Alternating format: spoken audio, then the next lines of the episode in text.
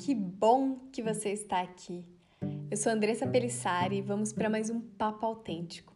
A minha intenção com esse podcast é que você possa viver uma vida com muito mais significado, uma vida muito mais autêntica e realizando as vontades do seu coração. Na nossa conversa de hoje, quero te levar a estar consciente das crenças que estão te conduzindo, que estão, no caso, criando a sua realidade atual. Afinal, nós somos as histórias que contamos para nós mesmos. A forma como a gente se enxerga, como a gente se relaciona com o mundo, está ligada com aquilo que acreditamos, ou seja, com as nossas crenças sobre algo. Através dessa consciência, quero te trazer algumas perguntas que são uma ferramenta para que você possa se questionar sobre a sua realidade e assim modificar, adaptar e criar uma história de muito mais bem-estar e realização. Então já separa papel e caneta aí. Pensa só. Nós vivemos 5% apenas de forma consciente. Os outros 95% dos nossos comportamentos, das nossas ações, das nossas motivações para esses comportamentos e ações são inconscientes. Vivemos no automático. O corpo e a mente se desenvolveram dessa forma, biologicamente falando, para poupar a nossa energia.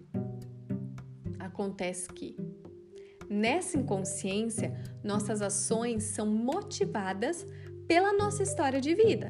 E tá tudo bem, afinal, somos parte da nossa história. Porém, muito do nosso passado, das nossas histórias, não são aquilo que queremos viver no nosso futuro. Mas no inconsciente, essas histórias motivam o nosso futuro, as nossas ações.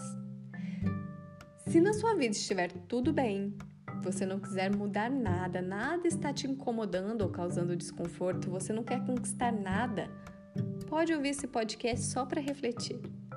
Agora, se existe qualquer coisa que você queira, por menor que seja essa mudança ou conquista, então essa conversa de hoje é para você. Entenda que nós criamos a nossa realidade a partir de quem somos, daquilo que se passa dentro de nós, a partir daquilo que acreditamos. O externo, ele não é mágico, ele não tem um poder sobre nós. Ele não causa algo. Ele apenas espera, na escuridão dos sentidos, o momento no qual ele será reconhecido. E esse reconhecimento vem a partir daquilo que acreditamos e da forma como nos relacionamos com esse externo. Essa frase do externo não é mágico, ele fica apenas esperando.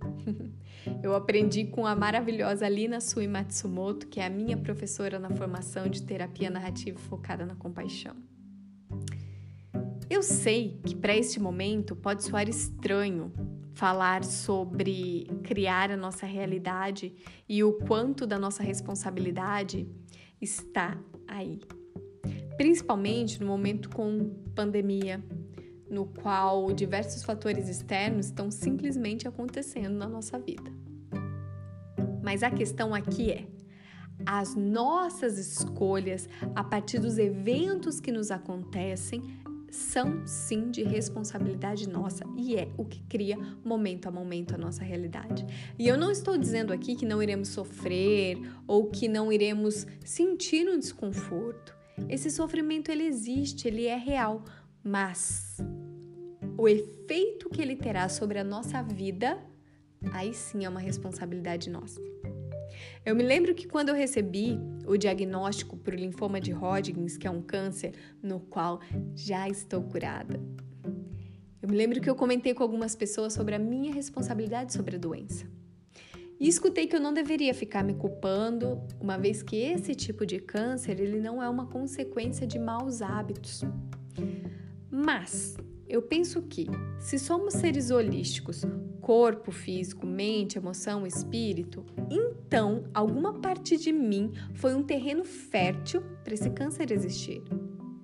E no mergulho dentro de mim durante o tratamento, eu pude perceber diversos fatores que impulsionaram o câncer, principalmente de forma emocional. E aí vem a questão: não é culpar, e sim a responsabilização a forma como eu vou me responsabilizar para então mudar. E que, uau, eu já fiz diversas mudanças na minha vida depois de tomar consciência, depois de despertar. Quando eu aceito, eu desperto para minha realidade e eu posso modificá-la. Fazer com que ela fique muito mais autêntica com aquilo que eu quero para mim. Já dizia Carl Rogers, que é o pai da abordagem dentro da psicologia centrada na pessoa. Curioso paradoxo, ele diz: só quando me aceito como sou, posso então mudar. A partir do momento que eu aceito a minha realidade, eu enxergo tudo aquilo que eu quero que seja diferente. E eu posso, no momento atual, no presente, fazer as modificações e escolhas. Porque se eu fico na mesma, a mesma realidade será criada. Porque a mesma realidade cria os mesmos pensamentos que, consequentemente, geram as mesmas escolhas, resultando das mesmas ações, dos mesmos comportamentos, gerando as mesmas experiências e sentimentos e impulsionando para uma mesma realidade. O Albert Ellis, pai da terapia racional emotiva comportamental, em 1955, ele disse: Se você mudar profundamente a sua filosofia de vida, você mudará o seu pensamento. Então é imensamente mais provável que você mude profundamente os seus sentimentos e o seu comportamento, em especial aqueles prejudiciais. Quando você desperta, você cria uma nova realidade. Tem o trecho do livro do Eckhart Tolle, do livro O Poder do Agora, que inclusive foi best-seller número um na lista dos indicados pelo New York Times, vendeu mais de 8 milhões de cópias. E ele diz nesse livro o seguinte: que o futuro geralmente é uma réplica do passado. É possível haver mudanças superficiais, mas as transformações reais são raras e dependem da possibilidade de estarmos presentes para dissolver o passado, acessando o poder do agora, que é a grande ferramenta dele, que é o convite que ele faz durante todo o livro. O que percebemos como futuro é uma parte intrínseca do nosso estado de consciência do momento.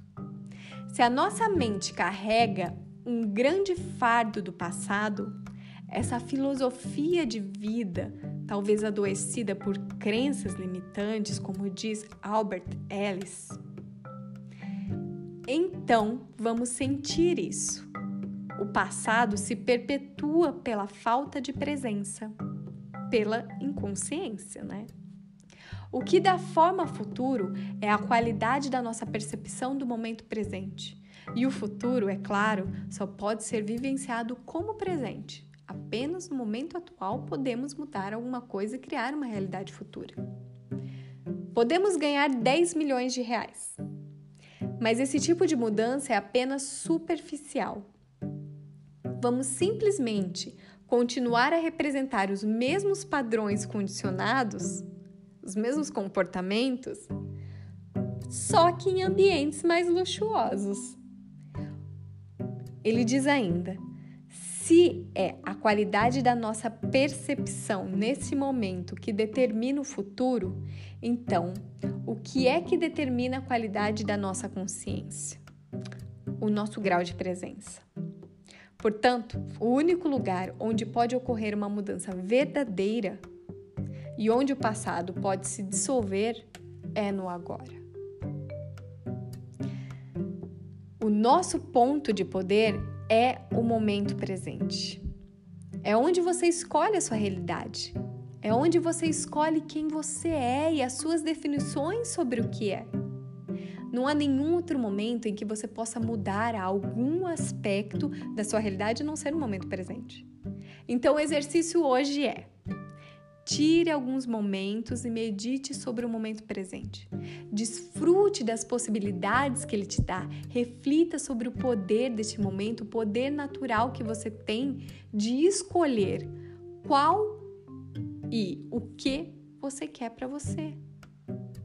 E responda as seguintes perguntas fazendo uma análise da realidade que você está criando a partir das suas crenças.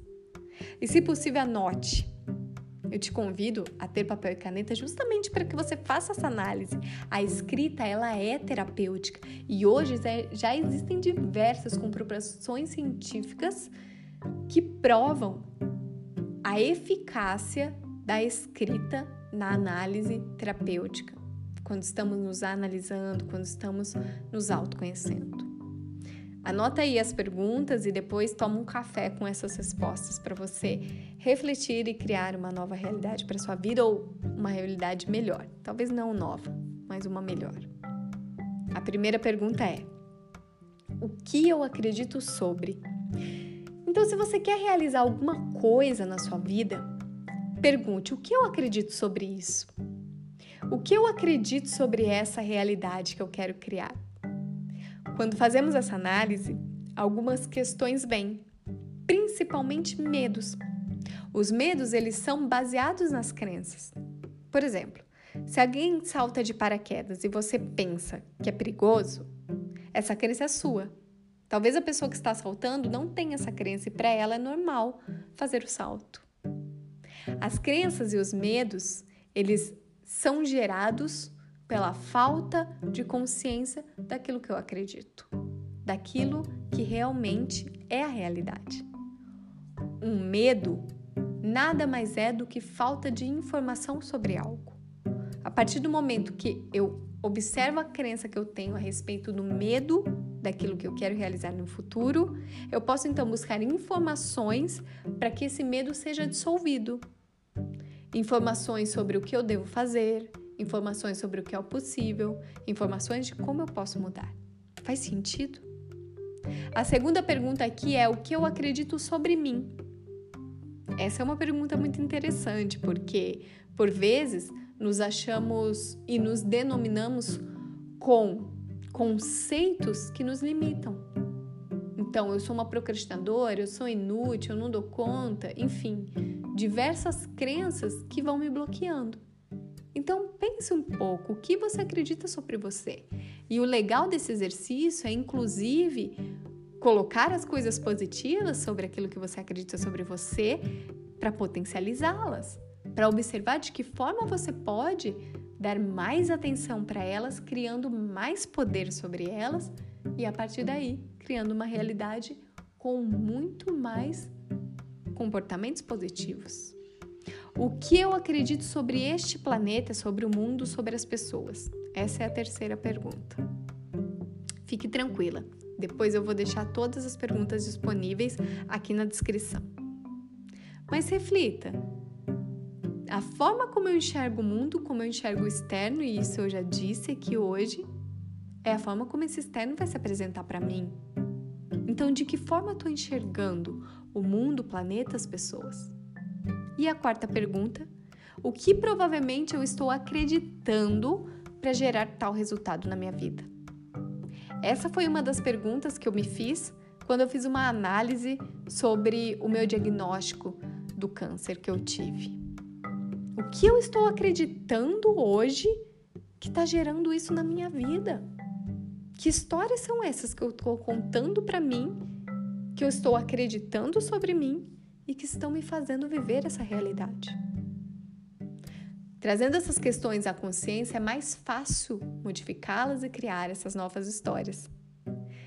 Se as suas respostas sobre isso tudo não estão te agradando, se a realidade que elas criam não é a que você deseja viver, está na hora de você escolher umas, algumas novas abordagens para a sua vida. Então, o exercício de hoje ele tem três momentos. O primeiro é aceitar a realidade em que eu vivo. Não negá-la ou brigar com ela, apenas aceitar. Essa é a minha vida hoje. Mas no momento seguinte, parar, meditar sobre o presente, respirar e pensar o que eu quero para mim. O que você quer para você? E agora, nesse terceiro momento, responder e analisar as suas crenças através das perguntas. Como eu disse, eu vou deixar ela aqui na descrição.